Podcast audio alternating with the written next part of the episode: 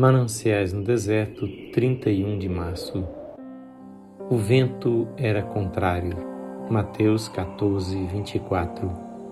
Os ventos da primavera muitas vezes trazem tempestade e não tipificam eles a tempestuosa estação de minha vida? Mas na verdade eu devia estar alegre por travar conhecimento com estas estações. É melhor que as chuvas caiam e venham as águas do que eu permaneça em terras amenas onde nunca parece escurecer nem sopram ventos fortes. A tempestade da tentação afigura-se cruel, mas não é verdade que ela dá mais intensidade e ardor à oração? Não me impele a me firmar nas promessas com mais força? Não torna o meu caráter mais refinado?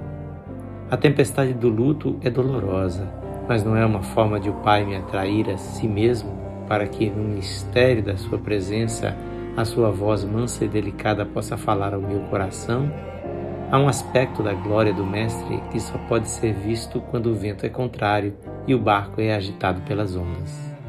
Jesus Cristo não é um abrigo contra o temporal, ele é um refúgio perfeito no temporal.